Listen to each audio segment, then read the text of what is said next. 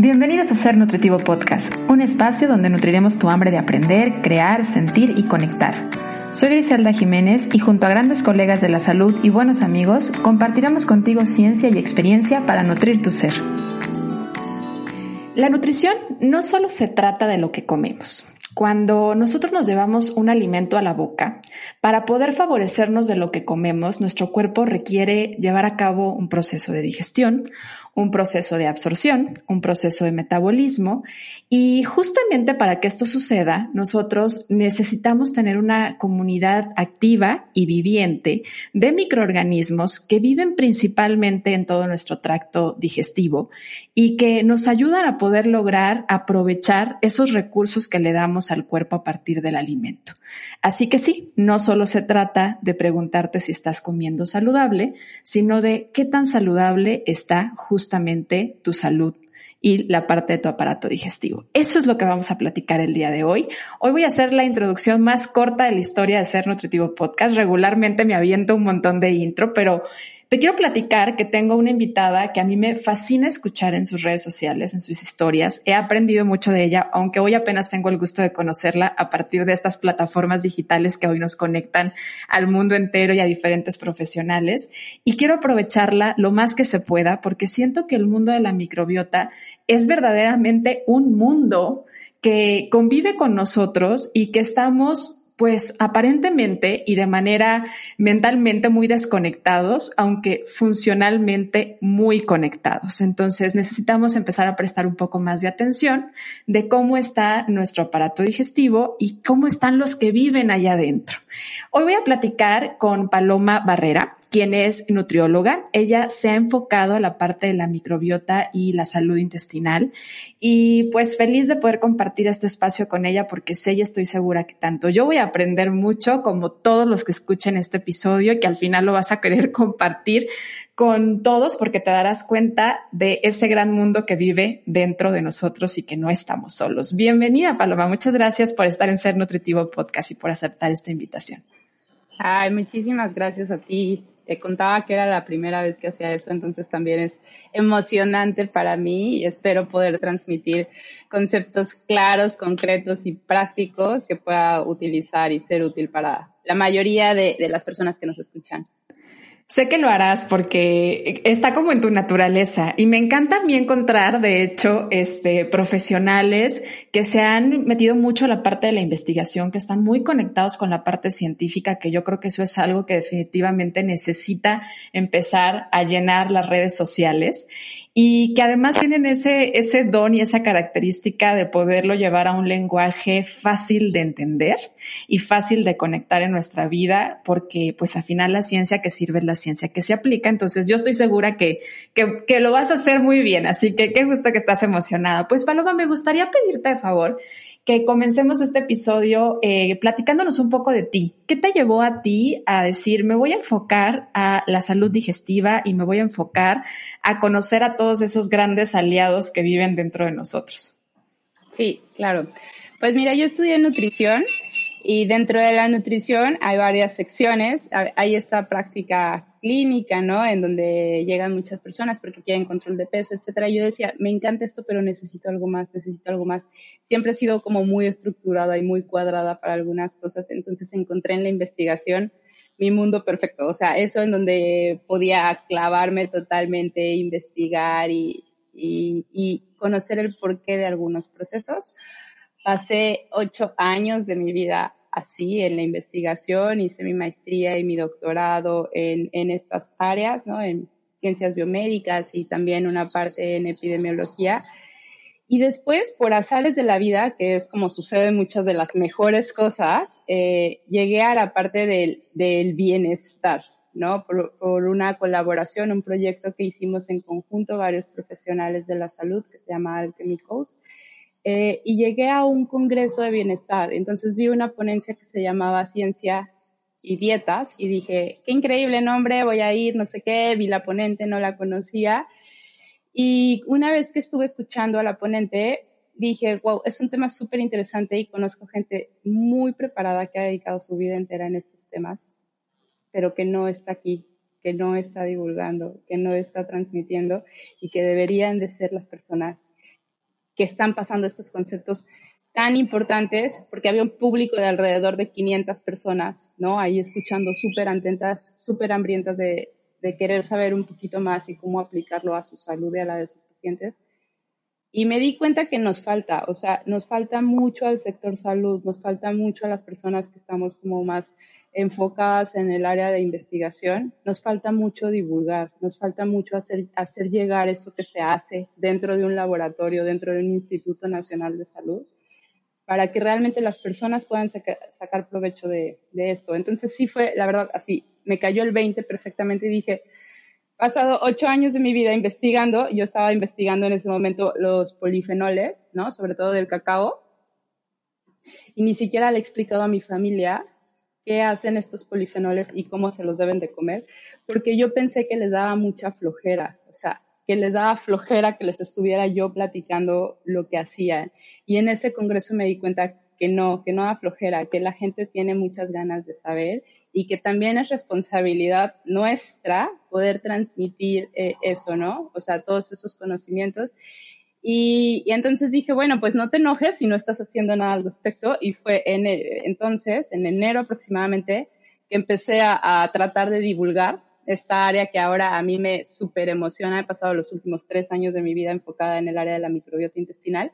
Y para sorpresa mía, ha habido muy buena respuesta, ha habido como mucho interés tanto de profesionales de la salud como de público en general eh, sobre esta área y quieren saber más de esos microbios y quieren saber cómo alimentarlos y qué hacen estos microbios en favor o en contra de su salud también.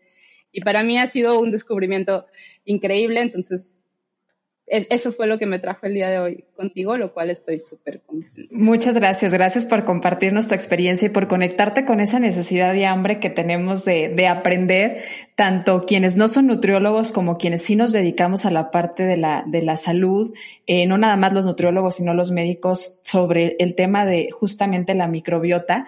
Y pues vamos a contestar justamente esa pregunta. Vamos empezando por ahí, la pregunta que acabas de hacer de, a ver, ¿qué hacen ¿Por qué, ¿Por qué están ahí? ¿Por qué tenemos una comunidad? Porque además son billones los que viven dentro de nosotros de microorganismos y por qué son importantes. ¿Cómo llegamos a esta idea y a meternos esta idea en la cabeza de que durante por mucho tiempo nos decían es que los microorganismos pueden ser patógenos y le hemos tenido mucho miedo y bueno, yo creo que ahora en tiempo de pandemia también esto se ha aumentado aún más, pero también reconocer que tienen una función y que hay muchos de estos microorganismos que han logrado y que nos ayudan a mantenernos y estar vivos hoy en día.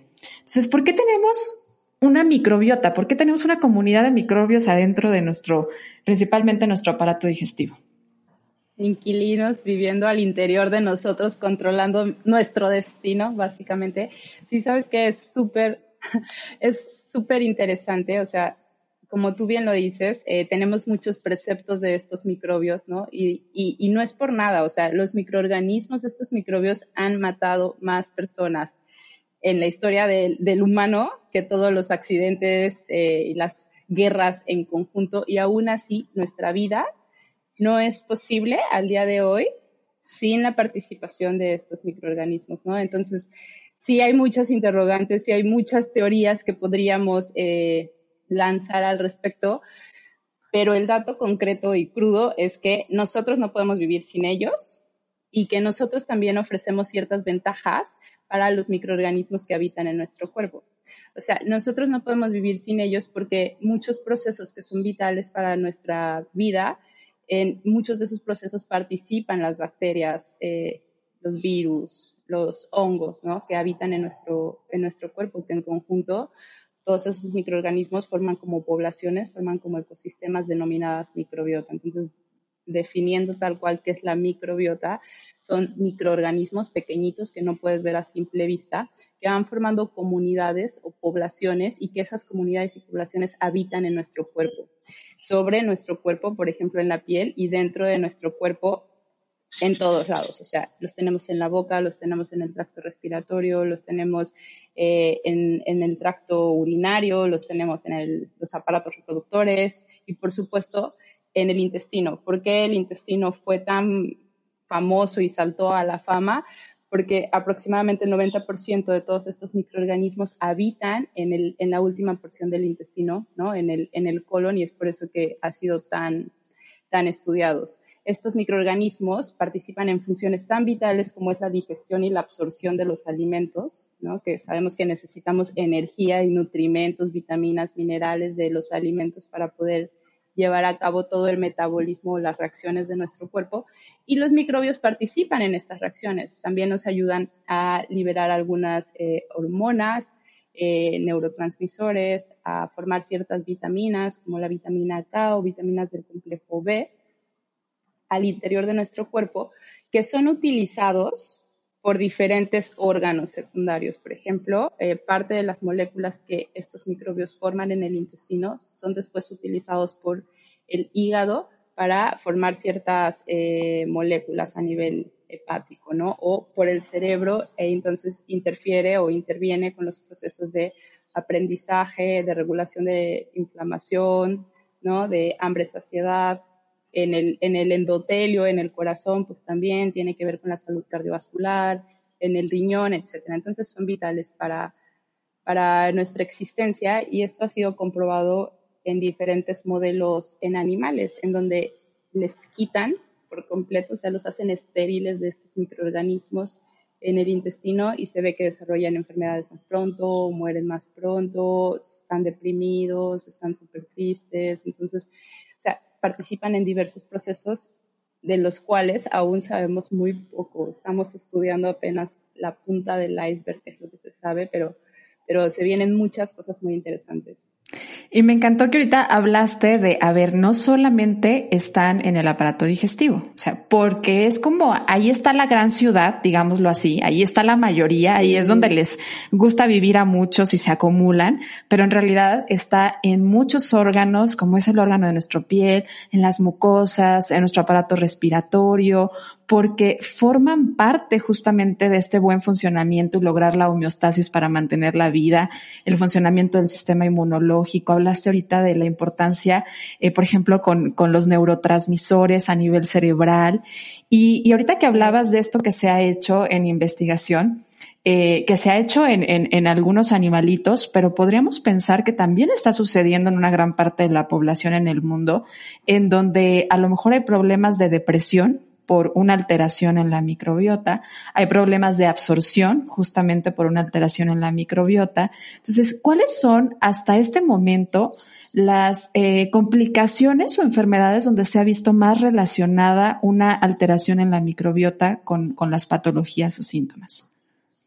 Sí, eh, mira, te comentaba que hasta el 90% de estos microorganismos habitan en el intestino y no es por casualidad, ¿no? Sabemos que un, un sistema indispensable para nuestra sobrevivencia es el sistema inmunológico y hasta el 70% de ese sistema inmune también se encuentra alrededor en o alrededor del tracto gastrointestinal. Entonces, tanto la microbiota intestinal como el sistema inmunológico son vecinos, se comunican y lo que afecta positivamente a uno afecta positivamente al otro. O sea, tú quieres tener una buena respuesta inmunológica, perfecto, comienza por cuidar también tu microbiota intestinal o viceversa. Hay algo que hiciste que perturbó eh, a tu microbiota intestinal, por ejemplo, el consumo de algunos fármacos, mucho estrés, dietas inadecuadas, etcétera, pues de alguna manera eso va a repercutir negativamente sobre el sistema inmunológico. Entonces, se ha estudiado mucho en todas aquellas enfermedades que tienen un sistema inmune, autoinmune, por ejemplo, en diabetes tipo 1, en artritis reumatoide, en, hipotiroidismo o, o, por Hashimoto. Eh, en enfermedades autoinmunes se ha estudiado mucho.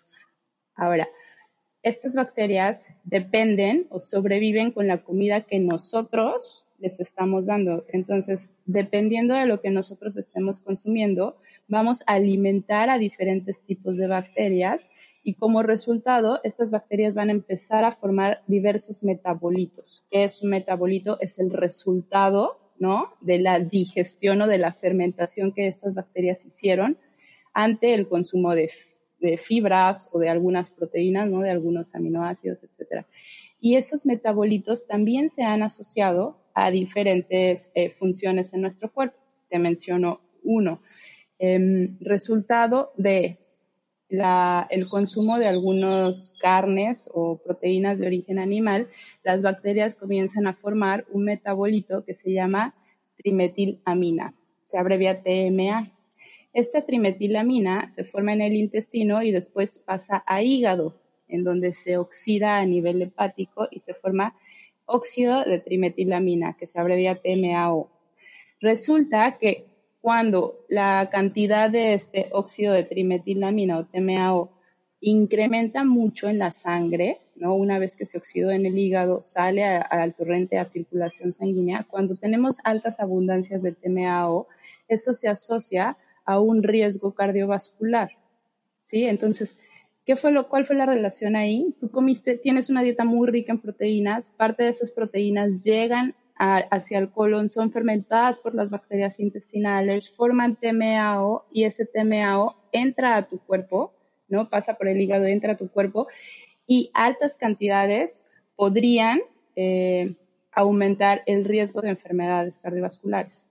Otro metabolito que es formado por las bacterias intestinales, pero ahora derivado de la fermentación de la fibra dietética, entonces tú tienes una dieta rica en plantas, las plantas tienen fibra, parte de esa fibra, ¿no? Llega hasta el colon, es fermentada por las bacterias intestinales y forma un metabolito que se llama, o varios metabolitos que se llaman ácidos grasos de cadena corta. Esos ácidos grasos de cadena corta son los más abundantes, o sea, son los metabolitos más abundantes en el intestino y se han asociado a diferentes procesos. Por ejemplo, cuando tú comes fibra y empiezas a formar estos ácidos grasos de cadena corta, estos ácidos estimulan a ciertas células que tenemos en el intestino que, forman parte del sistema endocrino, ¿no? que se llama células L, así se les llama. Y lo que hacen estas células es que cuando sensan ácidos grasos de cadena corta empiezan a formar dos péptidos principales, que es el péptido YY y el péptido similar a glucagón 1, que desde hace mucho se sabe que participan en la regulación del hambre y saciedad, ¿no? O sea, estos dos péptidos son producidos en el intestino y te ayudan a regular cuándo tienes hambre y cuándo ya no tienes hambre. Pues qué fantástico que metabolitos que son producidos por las bacterias te ayudan a regular cuando tienes hambre y cuando no tienen hambre. ¿Y cómo produces esos metabolitos? Come fibra. Entonces la fibra ya no solo es importante porque te ayuda a darle un buen volumen y forma a la materia fecal, etcétera, sino porque también alimenta a estas bacterias intestinales y eso te ayuda a regular de mejor manera cuando tienes hambre, cuando no tienes, tienes hambre. Y así te podría dar 20 eh, efectos más o 20 funciones más en, las cuales se sabe que participa en los metabolitos que, forman las bacterias. Pero para irnos por órganos, en la piel se ha asociado a dermatitis atópica o a eczema, ¿no? A nivel cerebral se ha asociado a neurodesarrollo, a aprendizaje, a, mejor desarrollo cognitivo y alteraciones en la microbiota intestinal se han identificado en pacientes, por ejemplo, con autismo, Alzheimer, Parkinson. Em, a nivel cardiovascular, te comentaba que el metabolito este TMAO asociado a un mayor o menor riesgo cardiovascular. A nivel hepático, los metabolitos que forman, o en el hígado, los metabolitos que forman las bacterias podrían aumentar o disminuir el desarrollo de, por ejemplo, eh, hígado graso o estatosis hepática. Eh, a nivel renal, parte de estos metabolitos forman toxinas urémicas, ¿no? Y entonces en pacientes con alteraciones renales o con deficiencias renales, puede también ahí ser como o ayudar o ser contra, contraproducente. Em, en el páncreas también estos metabolitos, la, la, función de las bacterias intestinales se han asociado al metabolismo de hidratos de carbono y sobre todo sensibilidad a la insulina. Entonces, participan en todas las funciones de nuestro cuerpo. En todas. Y tiene, y ya empezaste a tocar el punto de la relación con lo que comemos, o sea, cuáles son esos microorganismos y cuáles van a ser también esos resultados que van a dar estos microorganismos que van a estar ahí eh, en mayor presencia en nuestra microbiota, pues depende de lo que le demos de comer.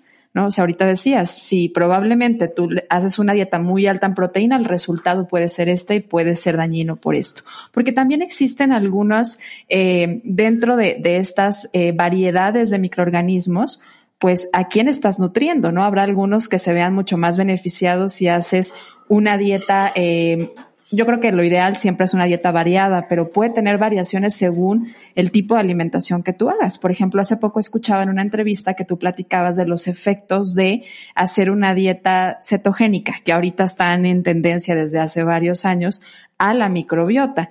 Pero también ahorita contaste del efecto de hacer una dieta alta en proteína o una dieta restrictiva a nivel calórica que probablemente termine siendo también, si es por periodos largos, restrictiva a nivel de, de micronutrimentos. Entonces, sí impacta y totalmente tiene una relación lo que comemos con cómo funciona nuestro, nuestro aparato digestivo y nuestra microbiota intestinal. Y, y, a ver, por ejemplo, ahorita platícanos un poco sobre el impacto de la dieta cetogénica, que estoy segura que varios van a decir, a ver, Gris, pásame ese contacto de cuando habló sobre ese efecto, porque pues está, está en moda, ¿no? En boca de todos ahorita. Sí, eh, todas aquellas dietas que limiten el consumo de ciertos hidratos de carbono o carbohidratos van a tener cierta repercusión en la microbiota intestinal. Entonces, eh, sabemos que la dieta cetogénica, que ahorita la keto es la que está como muy de moda, justo hace una limitación muy importante en el consumo de carbohidratos. ¿Por qué eso le pega negativamente a la microbiota intestinal? Porque el alimento favorito de tus bacterias es la fibra la fibra que viene de los alimentos, ¿no? De hecho, ahorita se cree que la fibra de los alimentos no tiene otro propósito en el ser humano más que alimentar a las bacterias de tu intestino. ¿Por qué? Porque tu cuerpo es incapaz de digerir y de absorber la fibra eh, de los alimentos sin las bacterias intestinales. No, o sea, simplemente no puedes hacer uso de ellas. Necesitas forzosamente tus bacterias, ¿no? Y entonces cuando tú limitas el consumo de ciertos granos integrales, que son muy ricos en ciertos tipos de fibra, cuando limitas verduras, cuando limitas frutas, cuando limitas leguminosas, cada uno de esos grupos, y me atrevería a decir cada uno de esos alimentos, o sea, al interior de las leguminosas tú puedes encontrar garbanzos, habas, lentejas, frijoles, ¿no? Cada uno de esos alimentos tiene un equipo de fibras que son únicas, o sea, tiene tipos de fibras únicas y en proporciones únicas. ¿Por qué es tan importante las bacterias? Porque existen, o sea, se han identificado hasta 1500 diferentes especies de bacterias viviendo dentro de tu intestino y no todas comen lo mismo, no todas necesitan el mismo combustible, ¿no? Para poder funcionar, no, todas fermentan el mismo tipo de nutrimento. Algunas prefieren fermentar la fibra y dentro de las fibras las pectinas, supongamos, otros los betaglucanos, otros y así sucesivamente, de tal forma que si tú limitas tu, la diversidad de alimentos que estás consumiendo, de alguna manera estás limitando el tipo y la cantidad de fibra que estás consumiendo y que es el alimento principal de tus bacterias intestinales. Se hizo un estudio muy bonito que se publicó en 2014, lo pueden buscar como David Nature 2014, en donde cuatro días, o sea, cuatro días hicieron eh, de una dieta rica en plantas, rica en fibra, versus cuatro días de una dieta rica en proteínas, similar a la paleo, y se vieron de verdad alteraciones en la microbiota intestinal súper importantes, muy significativas. Si tú dejas de dar ciertos alimentos a tus bacterias intestinales, como ellas viven de lo que tú les estás alimentando, su abundancia empieza a disminuir, empiezan a perecer, a morir, hasta que en algún punto puedes eliminar ciertas especies bacterianas de tu intestino debido a que no le estás dando el alimento a través de la, de la dieta, ¿no? Y entonces en la dieta keto lo que se ha visto es que disminuye la diversidad de bacterias en tu intestino. ¿Por qué quieres una gran diversidad de bacterias en tu intestino? Porque cada bacteria tiene diferentes, o sea, diferentes bacterias tienen diferentes funciones. Unas forman vitaminas, otras te ayudan a que se libere la serotonina, otras te ayudan a formar GABA, otras te ayudan a ácidos formar ácidos grasos de cadena corta, propionato, otras butirato, otros hacen, tienen diferentes funciones. Entonces, es como si tuvieras una empresa, Liz. O sea, si tienes personas que estén ocupando todas las áreas y todos los puestos, pues puedes hacer que tu equipo de personal funcione adecuadamente, ¿no? Pero si de inicio ni siquiera tienes las personas que deberías de tener, eso va a ser una tragedia. No vas a poder funcionar de forma adecuada. Lo mismo sucede en el intestino. Entonces, lo que tú quieres es proveerles a estas bacterias de los diferentes tipos de fibra, que hay hasta 100 diferentes tipos de fibra en los alimentos. Por eso la suplementación nunca va a poder reemplazar la fibra de los alimentos. En suplemento consumes una, dos, tres, hasta 10 fibras diferentes, pero no más. Eh, entonces quieres diferentes tipos de fibras en cantidades adecuadas para tener todas las funciones que estas bacterias pueden, pueden proveer en pro de tu salud, ¿no? Y lo que se ha visto en la dieta keto es que la diversidad de las bacterias disminuye. Y dependiendo de qué tan estricta la hagas y durante cuánto tiempo hagas estas dietas, eh, puede suceder que algunas bacterias, algunos tipos de bacterias simplemente desaparezcan de tu intestino y no siempre las puedes volver a, colonizar. Entonces, mi sugerencia aquí sería, eh, independientemente del tipo o corriente alimentaria que estén siguiendo, tienen que considerar que no solo están alimentando su cuerpo, sino a las bacterias de su intestino, que de inicio van a, van a controlar qué tan rápido o lento se mueve su intestino. Entonces ahí ustedes verán si quieren diarreas y estreñimientos todo el tiempo, no cuidan a sus bacterias intestinales, ¿no? Entonces, independientemente del tipo de alimentación o corriente que tengas, tienes que hacer cosas para tratar de enriquecer tu microbiota intestinal. ¿Quieres hacer tu dieta palo por X o Y razón? Sabemos que es difícil meterse en esos temas, entonces no lo voy a hacer, pero sí implementa ciertos tips que a pesar de que estés haciendo la dieta paleo, te permitan tener en medida de lo posible una buena composición de bacterias intestinales, ¿no? ¿Quieres la keto? Lo mismo, o sea, trata de cuidarlas. Y esto es variedad.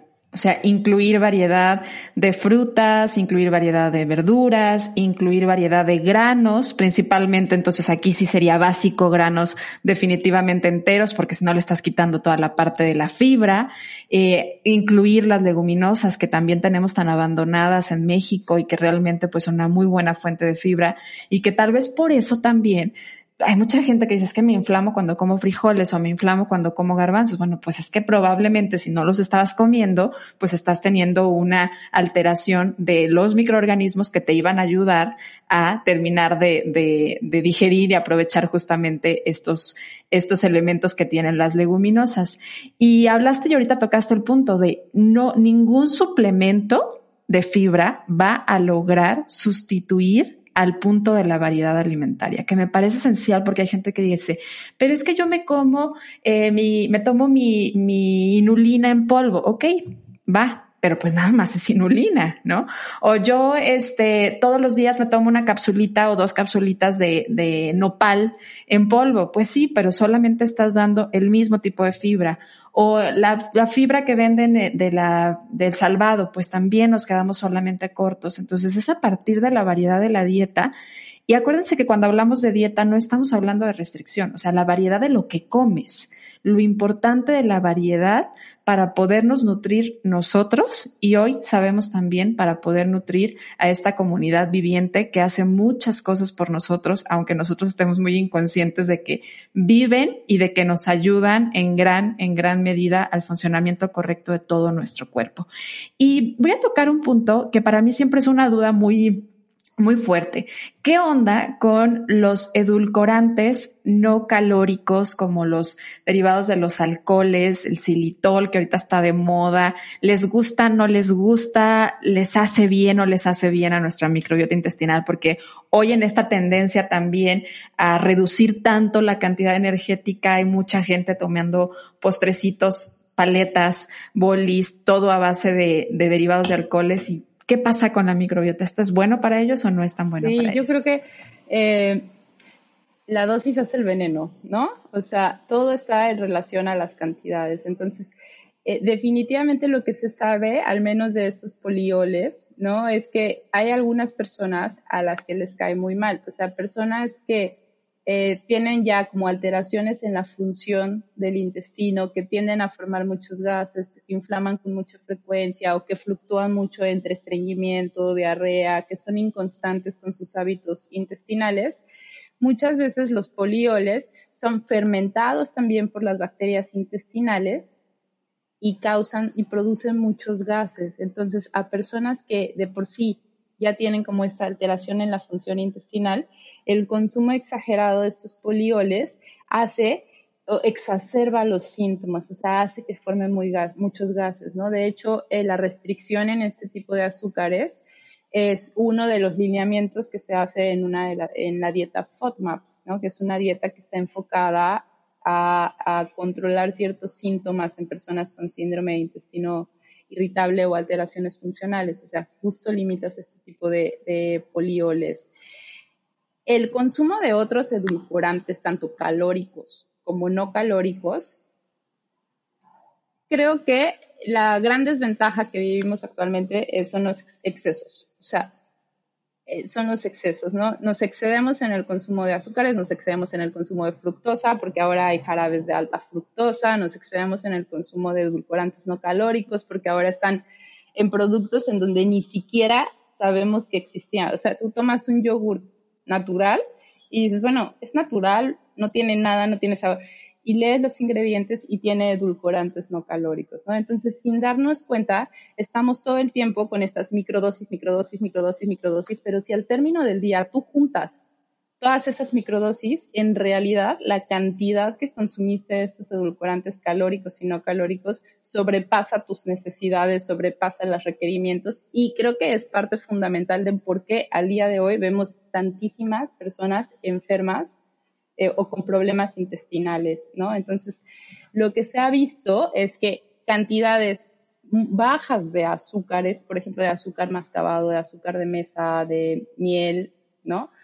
En realidad, cantidades bajitas no le caen tan mal a la, a la parte de la microbiota intestinal, pero si tú las excedes, sí afecta su funcionamiento, sobre todo las que se encuentran en intestino delgado, ¿no? Un exceso en el consumo de azúcares en algunos estudios se ha asociado a sobrecrecimiento bacteriano en intestino delgado, el famosísimo SIBO, y son personas que apenas comen, se sienten súper llenos, pero llenos no a gusto, sino llenos como inflamados, como abotargados, forman muchos gases, empiezan a eructar con mucha frecuencia, entonces tiene síntomas intestinales.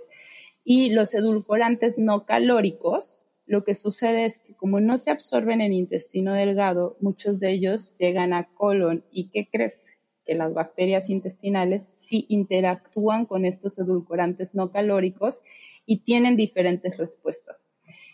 Es difícil estudiar el efecto que tienen en humanos porque generalmente los humanos comen una combinación de edulcorantes, no comen solo uno solo y no y no les puedes dar unas dosis muy altas porque no sería ético como para poder estudiar su, efecto, ¿no? Pero se sabe que hace sulfame K, que la sacarosa, que eh, ya casi no se consume, perdón, la sacarina, y hay otro, y el, y el, y el acesulfame no, no se recomienda en dosis como muy altas. Entonces, ahorita las tendencias en, en salud intestinal son más hacia edulcorantes calóricos muy naturales, como el piloncillo, como la como mascabado, etcétera, pero en dosis muy pequeñitas. Lo que necesitamos, exacto, es acostumbrar al paladar a que cada vez se acostumbre a menos sabores, sabores dulces. Pero sí causan muchos síntomas en muchas personas que son susceptibles o sensibles. ¿Y cómo llega la microbiota a estar presente en todos estos órganos y particularmente en nuestro aparato digestivo. O sea, es eh, la pregunta es pasa de nuestra mamá. Sabemos que hay una eh, interacción muy importante aquí por el parto vaginal, pero ¿cómo llega? ¿Cómo llega toda esta comunidad de, de seres vivientes a formar parte de nosotros? Sí, pues mira, respiras y te inoculas, ¿no? Tocas la mesa, te tocas la cara y ya inoculaste también tu microbiota de, la piel. Las manzanas, por ejemplo, cualquier tipo de alimento tiene su propio kit de bacterias, o sea, su propia microbiota. Entonces, bocado que das, bocado que estás teniendo contacto con las bacterias propias, no solo las bacterias, sino los microorganismos propios de ese alimento. Entonces, eh, las tenemos prácticamente en todos lados. Por eso es que una de las recomendaciones es que las personas salgan e interactúen, hagan ejercicio en lugares naturales, ¿no? O sea, en, el bosque, en el jardín, en la playa, porque la naturaleza está impregnada de estos microorganismos con los cuales los humanos coexisten desde el inicio de los tiempos, ¿no? Y el tener mucho contacto con la naturaleza hace que volvamos nuestra microbiota más robusta, más funcional. Em, Además, eh, existe una teoría muy importante que es la de la semilla de microbiota, que es una semilla que se forma durante los primeros tres años de vida y que qué tan robusta sea esta semilla va a determinar qué tan, qué tan funcional y qué tan resiliente es tu microbiota en etapas adultas, ¿no? Entonces tú quieres que los niños durante los primeros tres años de vida formen una super semilla de microbiota. ¿Por qué? Porque esto va a favorecer la, la respuesta que tienen hacia cualquier enfermedad, hacia cualquier factor ahí de, de riesgo o de peligro, ¿no? ¿Cómo formas esta semilla? Tienen que ver muchas cosas, tienen que ver mucho la mamá, o sea, eh, la dieta que tiene la mamá, la microbiota que tiene la mamá. Se sabe que los niños tienden a tener la misma microbiota que la mamá. Entonces, quieres que tu hijo tenga una microbiota sana, que lo proteja de diversas enfermedades en etapa adulta, pues de inicio tienes que cuidar la tuya, o sea, porque tú la heredas de cierta manera. Eh, durante el embarazo interviene, por ejemplo, el peso que ganes durante el embarazo. Si ganas un exceso de peso, eso no le va bien a la microbiota intestinal. El uso de fármacos, el desarrollo de diabetes gestacional también influye en la microbiota, el nivel de estrés que la mamá tenga durante el embarazo y, por supuesto, la alimentación. Después viene el momento del parto. Si es bajo, parto vía vaginal o parto por cesárea, eso determina la composición también, influye en la microbiota intestinal después la lactancia, o sea, fue por fórmula o fue de leche materna, y si fue de leche materna, fue leche materna extraída o fue directa del seno materno. Todos estos son factores que influyen sobre la composición de la microbiota. Después, otro factor es el momento de la alimentación complementaria. O sea, tienes a tu hijo comiendo todos los días lo mismo, pues no hay forma de que, forme una microbiota diversa, ¿no? Tienes que darle una alimentación súper rica, súper diversa, rica en plantas, eh, rica en alimentos de buena calidad nutrimental a tu hijo para que forme una buena semilla de microbiota. La exposición a perros y otras mascotas durante el primer año de vida también fortalece y fomenta la, semilla de microbiota. Eh, qué tan contaminada esté la ciudad en donde vives. Y un tema que a mí se me hace súper importante es el consumo de fármacos sobre todo antibióticos, durante los primeros tres años de vida, cuando tú das muchos antibióticos a un bebé, su semilla de microbiota le esta información. O sea, no tiene un referente de, me dieron un fármaco, pero yo sé que este es mi referente, entonces regreso a eso. Los niños apenas están formando esta semilla, entonces si tú les das un tratamiento antibiótico, borran por completo, bueno, no por completo, pero en gran parte, esta composición de bacterias y no saben, no tienen un referente al cual regresar, de tal forma que el consumo de muchos tratamientos antibióticos en los primeros tres años de vida se ha asociado a mayor riesgo de obesidad, mayor riesgo de enfermedades inmunológicas, mayor riesgo de asma, mayor riesgo de síndrome de intestino irritable en los niños, ¿no? Y es justo porque hace cambios muy drásticos y muy fuertes en esta composición de bacterias intestinales y eso va a perjudicar pues el resto de, de wow. Oye, y ahorita que estás platicando esto de, a ver, la relación con el medio ambiente, ¿no? El, la fruta, el salir a la calle, hacer ejercicio al aire libre. ¿Qué impacto? Digo, estoy pensando en que llega mi fruta y yo ahora todo lo lavo, llega el súper y yo todo lo limpio. Eh, esto que estamos viviendo ahorita como pandemia, en donde estamos limpiando todo, poniendo la isol a cada rato y gel antibacterial. ¿qué impacto podría tener en nuestra microbiota y por lo tanto en nuestro sistema inmune en un mediano o largo plazo? Y si es a mediano o largo plazo o no. Sí, mira, hay un estudio súper interesante, es una corte que se hizo siguiendo a niños recién nacidos, ¿no? Durante ocho años creo que se hizo y lo que se vio, obviamente todo esto fue antes de la pandemia, fue que el uso, o sea, aquellos niños que estaban viviendo en una casa en donde utilizaban estos, por ejemplo, Lysol o estos eh, como sanitizantes por lo menos una vez a la semana, tenían dos veces más probabilidad de tener asma que los niños que no los usaban. Una vez a la semana. O sea, imagínate el día de hoy que los usamos todo el tiempo, definitivamente. Hay otros estudios muy bonitos que se han hecho en las habitaciones, en las casas de personas que habitan en rural, en zona rural versus urbana el suelo, por ejemplo, de tu casa está atascado de microorganismos. Pero lo que es súper sorprendente es que estos microorganismos son diferentes en el suelo rural que en el suelo urbano. El suelo urbano tiene una dominancia de hongos, mientras que el suelo rural tiene bacterias, tiene hongos, tiene todo. ¿Por qué es? Porque aquí utilizamos cloro, pinol y no sé cuántos productos más para la limpieza del suelo.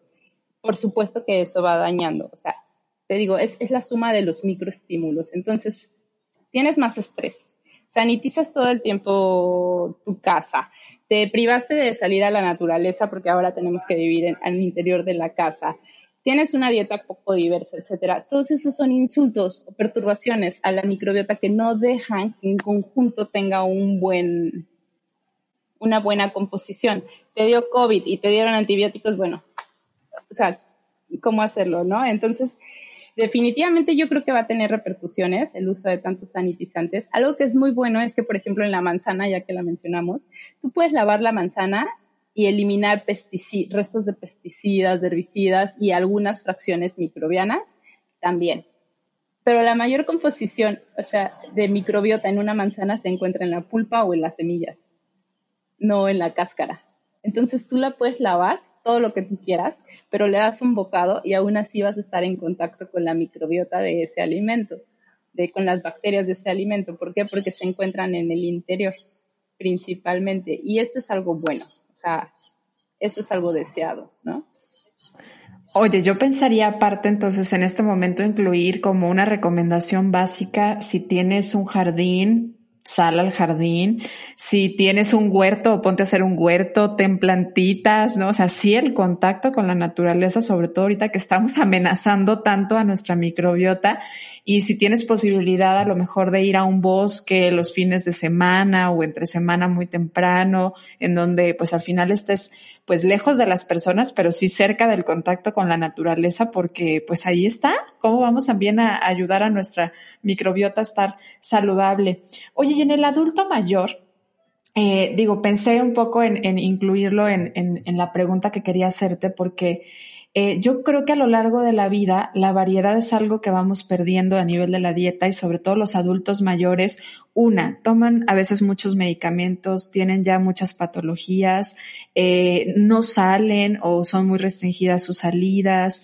Eh, ¿Qué tanto ellos tienen afectaciones en su, en su microbiota intestinal y también si la recomendación sería incluir más variedad, si sería a lo mejor incluir algo de suplementación y de, de algunas cepas en específico para adultos mayores cuando los veamos, porque pues a mí a lo mejor por eso enferman tanto, a ver qué, qué, qué onda con el adulto mayor y su microbiota. Sí, sabes que eh, en conjunto de la recomendación eh, que hacías, o la pregunta que hacías anterior,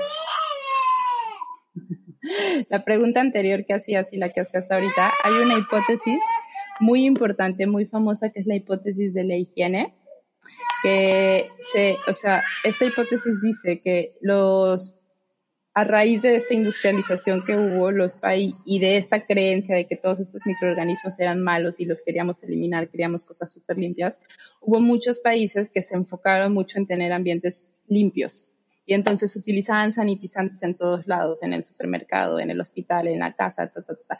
Y estos países que son súper limpios, súper industrializados, súper higiénicos, casualmente han desarrollado mayor número de complicaciones asociadas al neurodesarrollo.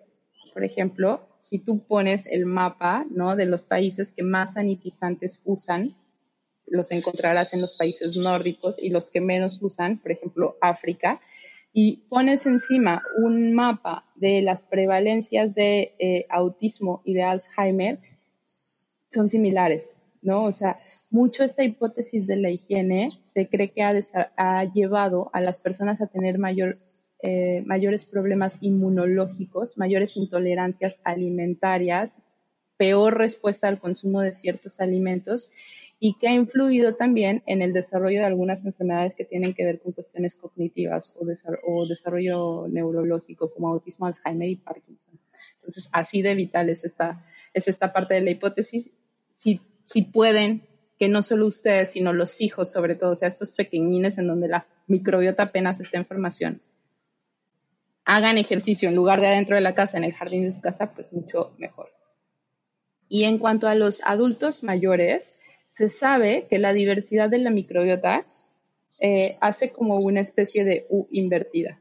O sea, cuando somos bien pequeñitos, cuando nacemos, la diversidad de nuestra microbiota es muy pobre. O sea, casi no hemos estado expuestos a diferentes alimentos, a diferentes ambientes, etcétera. Entonces no tenemos, tenemos lo que nuestra mamá nos da a través de la leche materna, el contacto con su microbiota de la piel, ¿no? Entonces nuestra microbiota es muy, muy poco diversa. Conforme vamos creciendo, va incrementando en diversidad, de tal forma que alrededor de los tres años se cree que tu semilla de microbiota ya se formó y que ya puedes estar expuesto a todo aquello que un adulto podría estar expuesto. Entonces, en etapa adulta es en donde más, mayor diversidad de microbiota tienen las personas. ¿Por qué? Porque vamos a diferentes lugares, viajamos, comemos de todo, hacemos diferentes cosas y entonces mayor exposición, más diversidad. Y después de los 60, 65 años de edad, esta microbiota, esta diversidad de la microbiota comienza a disminuir. Es un proceso esperado, es un proceso natural que se acompaña mucho de este proceso de inmunoenvejecimiento que ya está muy bien descrito en, en los adultos mayores. Lo que sucede con la microbiota es que comienza a disminuir la diversidad o sea, tienes cada vez menor número de diferentes bacterias y en cantidades más inadecuadas. Hay un sobrecrecimiento de ciertos tipos bacterianos, por ejemplo, se llaman firmicutes, ¿no? Pero estos, dentro de estos tipos de bacterias hay muchas que son proinflamatorias, o sea, muchas de estas expresan algo que se llama LPS, un lipopolisacárido, que es proinflamatorio y que puede desarrollar algún tipo de toxicidad al interior de nuestro cuerpo, ¿no? Eh, hay un adelgazamiento de la barrera de moco que recubre la pared intestinal, que se sabe que esta barrera de moco tiene ciertas funciones, participa en el funcionamiento del sistema inmunológico y protege, protege a nuestro cuerpo de que no entren al interior de nuestro cuerpo eh, cosas o residuos, toxinas que no deberían de entrar, ¿no? Esta barrera de moco nos, nos, nos protege y en los adultos mayores empieza a disminuir.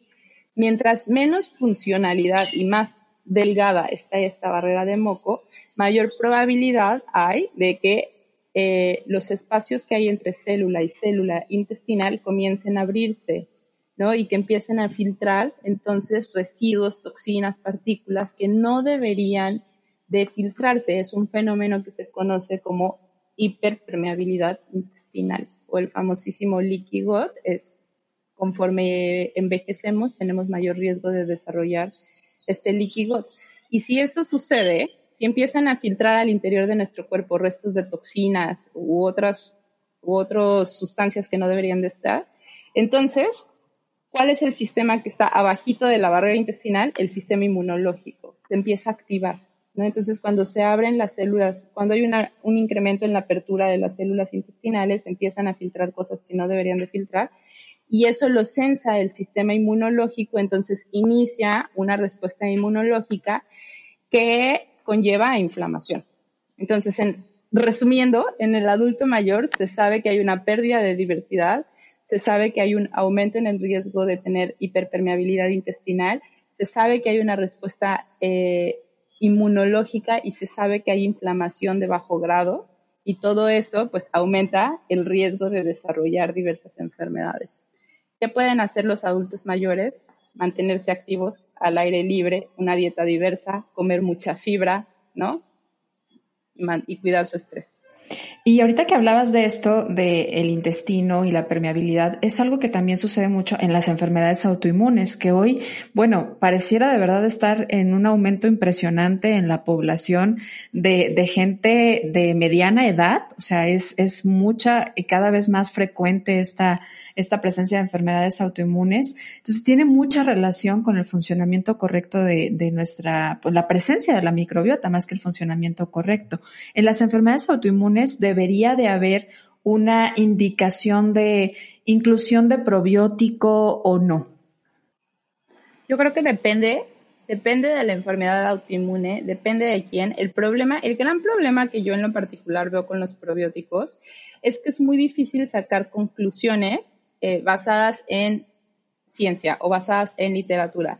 ¿Por qué es muy difícil sacar conclusiones? Porque hay mucha heterogeneidad en los estudios, o sea, cada quien usa diferente combinación de cepas probióticas a diferentes dosis, se las da a diferentes personas durante periodos de tiempo diferentes y mide diferentes marcadores. Entonces es muy difícil llegar a consensos en cuanto al uso de probióticos. Eso por un lado. Por otro lado, hablabas del incremento en la prevalencia de estas enfermedades autoinmunes. Yo creo que sí, que definitivamente y que es resultado de todas estas perturbaciones que le dimos a nuestro cuerpo a lo largo de la vida. O sea, un abuso en el uso de eh, analgésicos, antiinflamatorios, antibióticos, inhibidores de la bomba de, esta de, protones, ¿no? Como omeprazol, aloprazol, pantoprazol, riopan, etcétera todo eso, de alguna manera, fue modificando la composición de la microbiota intestinal durante nuestras etapas de desarrollo y las consecuencias las vivimos en etapas adultas. También creo que están de moda, ¿no? Y que entonces ahorita eh, cualquier cosa nos cae mal y, ay, es una enfermedad autoinmune, ay, soy intolerante al trigo, a la lactosa, no sé qué, y empezamos a hacer restricciones alimentarias basadas en lo que nos dijo el vecino, la amiga o lo que está de moda en redes sociales y en lugar de, mejorar o de beneficiar a la microbiota, el hecho de restringir mucho la perjudica. O sea, salud intestinal es más una cuestión de inclusión, de incluir diferentes alimentos en cantidades adecuadas que de exclusión, que no como granos enteros, no como por esto que comentábamos que tienen fibras únicas los granos enteros en composiciones únicas, el incluir granos enteros en nuestra alimentación se ha asociado a menor riesgo de enfermedad cardiovascular, de diabetes tipo 2, de obesidad y de mortalidad por todas las causas. O sea, tienen componentes que son necesarios y adecuados para nuestro cuerpo. El problema es que nos exageramos, ¿no? Y el, el consumo exagerado de cualquier alimento genera una respuesta de nuestro cuerpo en contra de ese alimento. Entonces, otra vez, o sea, creo que la dosis hacia el veneno si tenemos una alimentación diversa, si incluimos poquito de todo en cantidades adecuadas, combinaciones adecuadas, que en realidad no es tan complicado y ni siquiera es tan caro, eh, creo que podríamos estar eh, mejor. Pero sí, creo que muchas de las enfermedades autoinmunes actuales tienen un componente que está relacionado a la función del intestino. Definitivamente hay algunos probióticos muy bien probados, por ejemplo, para eczema en niños y, o sea, alivianan al 60-70% de los niños que tienen eczema únicamente con el consumo de ciertos eh, probióticos. Hay muchos bien probados también en, en, el cólico de niños. También se sabe que ciertos probióticos disminuyen el cólico en los niños. En Hashimoto también hay un par de probióticos que se han probado. En algunas alteraciones intestinales que tienen que, fomentan una respuesta inmune, aunque no tienen un origen autoinmune. No sé si se entiende bien la diferencia, como por ejemplo en, síndrome de intestino irritable, ¿no? etcétera. Entonces, dependiendo de la enfermedad autoinmune y de la persona, si es un niño, si es un adulto, si es un, si es un adulto mayor. Debería de ser personalizado, o sea, el uso de probióticos no debería de ser genérico, sino personalizado en cepas, dosis, personas. Justamente con eso quería cerrar porque creo que hoy eh, cada vez encontramos más disponibles en algunas farmacias, en, el mismo Amazon, comprar en Internet y cuando de repente uno empieza a escuchar este tipo de temas y observas y te das cuenta de la gran relevancia que tiene la microbiota dices, ah, entonces me voy a comprar probióticos. Bueno, Sí, pero lo más importante es alimentar a tus, a tus microorganismos. O sea, no es solamente tomártelos, sino alimentarlos. De nada o poco pueden servir el que los estés tomando si no los sigues alimentando con un estilo de vida y alimentación saludable. Y dije estilo de vida porque hoy me quedó más que claro que es todo un estilo de vida. O sea, no solamente es lo que comes, sino el contacto que tienes con el medio ambiente, la forma en la que te relacionas con el medio ambiente, con, y, de hecho desde que naces, ¿no? Si, si naces, eh, justamente toda esta parte de hospitalizaciones para, del hecho de que el parto se haya también hecho más hospitalario, si por mucho tiempo esta idea de que las fórmulas eran mejor que la lactancia, que hoy favorablemente al menos fue nuestro mejor resultado o en donde mejoramos un poco en la Ensanud aquí en México, que ya empezó a mejorar un poco y empezamos a estar más conscientes de que efectivamente la lactancia materna es lo mejor, pero son muchas cosas. Es todo un estilo de vida que tenemos que mejorar y al que tenemos que hacernos conscientes para poder mejorar nuestra salud intestinal y poder nutrir a nuestros microorganismos que nos ayudan tanto. Pues estamos entrando a la recta final de este episodio, Paloma, y hay tres preguntas que hacemos a nuestros invitados que parten justamente de la idea central que tiene Ser Nutritivo Podcast, que es que el ser humano no solamente se nutre de lo que come, sino que hay que nutrir también la parte mental y hay que nutrir también la parte espiritual. Y queremos conocerte un poco más. ¿Tú cómo disfrutas nutrir tu parte física? Vamos empezando por la parte física. Desde niña, ¿eh? O sea, creo que y creo que es algo que, compartimos mucho de las personas que estudiamos nutrición, que también estamos muy metidas en el área de el ejercicio y actividades físicas. Entonces, a mí, todo lo que sea deporte al aire libre, voy a decir sí, 100%. Eh, me encanta la parte de montañismo. Eh, afortunadamente en Ciudad de México hay muchos lugares a donde puedes ir o muchas asociaciones que te pueden enseñar a hacer desde escalada, espeleología, hiking, montañismo de, o sea, de alta montaña, ¿no? Eh, hecho senderismo, hecho también este de saltos en cascadas, me encantan. ¿Qué no disfruto tanto? Que me encantaría disfrutarlo porque sí creo que es muy buen ejercicio. La parte de todos estos de salón, de pesas y repeticiones y así, híjole, se me complican mucho. Pero todo lo que sea deporte al aire libre, voy a decir que sí, 100%, me encanta. Ok, ¿y cómo disfrutas nutrir tu parte mental? Sabes que soy una, híjole, voy a sonar tetísima, ñoñísima, pero tal vez por el entrenamiento que tuve durante la maestría y el doctorado, me encanta leer. Lamentablemente leo más de cuestiones que tienen que ver con este tipo de cosas, microbiota y así, bueno, se me van los ojitos. Debería extraño mucho la parte de, literatura, de novela y así, la lectura. Y antes se me hacía súper complicado toda esta parte de meditación y el mindfulness y así, porque no había encontrado, o sea, no le encontraba un porqué, ¿no? Se me hacía como prácticas muy hippies, muy...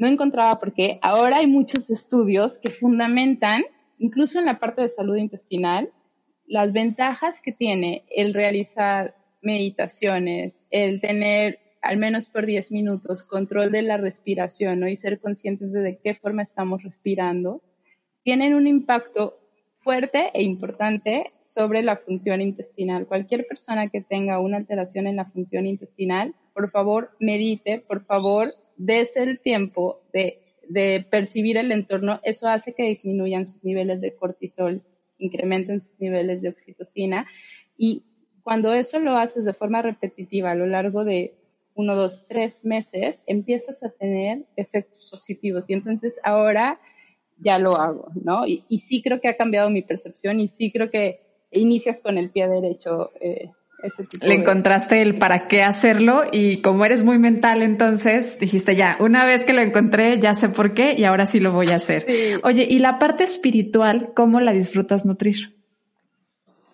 ¿Sabes? que la parte espiritual, eh, yo creo que la encuentro en mi familia y en mi relación eh, con los seres más queridos, incluido mi perro. O sea, he conocido mucho de mi paloma en la relación que he tenido con mi perro porque, eh, porque se vuelve, o sea, todo, cualquier ser que tengas alrededor que te hace cuestionarte el, en mi caso, que soy media workaholic, el en qué dedico mi tiempo y en qué vale la pena dedicar mi tiempo, creo que ha hecho que de alguna manera nutra mi parte espiritual.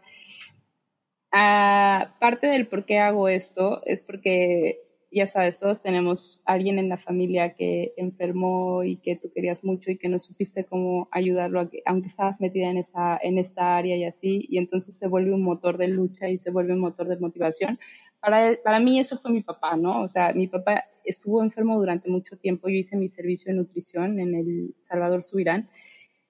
Y parte del por qué me retiré de la clínica fue porque lo tenía de paciente. O sea, entró de paciente él cuando yo estaba haciendo mi servicio y dije, no, o sea, no, no puedo.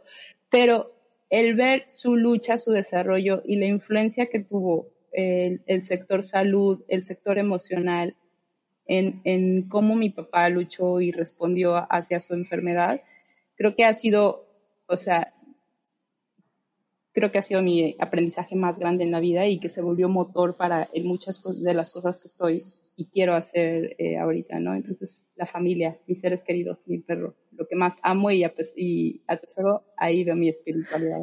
Qué bonito, qué bonito estímulo y qué bonito motor. Oye, Paloma, y si tú tuvieras el libro de la vida enfrente de ti y tuvieras la posibilidad de escribir una frase para futuras generaciones, ¿qué te gustaría escribir en ese libro de la vida? Mm tal vez eh, un no te lo tomes tan en serio, pero hazlo. O sea, creo que a veces nos ahogamos en pequeños vasos de agua, sobre todo cuando vamos creciendo, ¿no? creo que es un proceso normal, pero si entendiéramos que la, la relevancia de las acciones o nuestras acciones más importantes en la vida se basan en las acciones diarias, no, no las determina una situación única un momento único, sino la suma de ellos, podríamos relajarnos en muchos aspectos.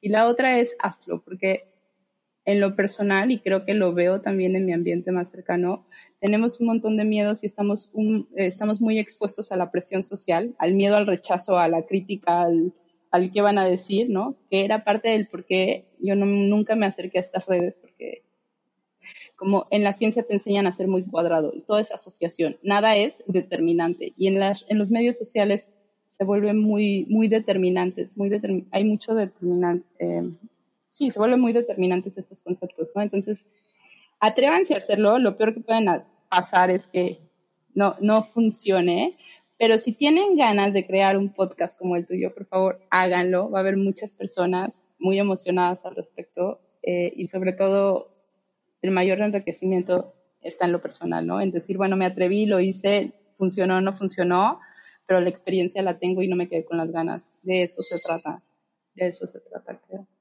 Pues feliz de haber compartido contigo y súper agradecida por todo lo que nos has compartido también. Eh, eh, la verdad es que mucho lo que yo he logrado aprender hoy de ti y también a lo largo de, estas semanas, porque no tengo mucho tiempo de, de, de, venirte siguiendo en las redes, te aplaudo y te agradezco el hecho de que te hayas animado a hacerlo. Creo que de verdad los medios sociales hoy en día necesitan llenarse más de la voz de la ciencia y es súper agradable empezar a aprenderlo de personas tan profesionales como tú y que tienen ese don de compartirlo. Te lo agradezco y te aprendo mucho y te agradezco tu tiempo para haber estado en Ser Nutritivo Podcast y pues hoy compartirnos un poquito de lo mucho que sabes porque sé que es mucho. Me gustaría pedirte que nos apoyes a compartir tus redes sociales, ya que les he hablado que por ahí haces algo de transmisiones. ¿Cómo te encuentran en tus redes sociales? Sí, eh, primero agradecerte a ti ¿no? Que me hayas invitado y que me hayas también hecho que me expusiera esta nueva experiencia. Tus últimas preguntas, me conozco y las voy a tener en la cabeza todo el día porque estoy más acostumbrada a responder preguntas como muy cuadradas, muy directas del tema del cual sé y a veces hacer introspección se nos olvida y es importante también y, y, y es bonito y voy a estar pensando en eso todo el día. Mis redes sociales, eh, en donde más activa soy es en Instagram y es arroba intestino.sano. Em, quiero hacer una serie de videitos con recomendaciones como muy prácticas y muy concretas del cómo cuidar su salud intestinal y, para eso espero hacerlo en, YouTube y la red sería igual, arroba intestino.sano, entonces se los estaré compartiendo por ahí también, espero Perfecto. Claro que sí. Cuenta con que los pondremos en las notas del episodio dentro de la página de Ser Nutritivo Podcast y de Body Santé también. Y feliz de haber compartido contigo, de lograr coincidir siempre con seres humanos tan nutritivos como tú. Te identifico como un ser nutritivo y te agradezco mucho la oportunidad de conocerte más y de aprender de ti. Muchas gracias. Gracias, Palome. Gracias a ti por habernos escuchado. Recuerda que cada jueves encuentras un episodio nuevo y que te invitamos a compartirlo. Haz llegar esta información si has encontrado en ella algo de valor personas que les pueda ayudar. Hay que compartir la ciencia, esa que en la que encontramos mucho aprendizaje y creo que este es un claro ejemplo en este episodio. Te agradezco mucho, nos escuchamos el próximo jueves. Gracias.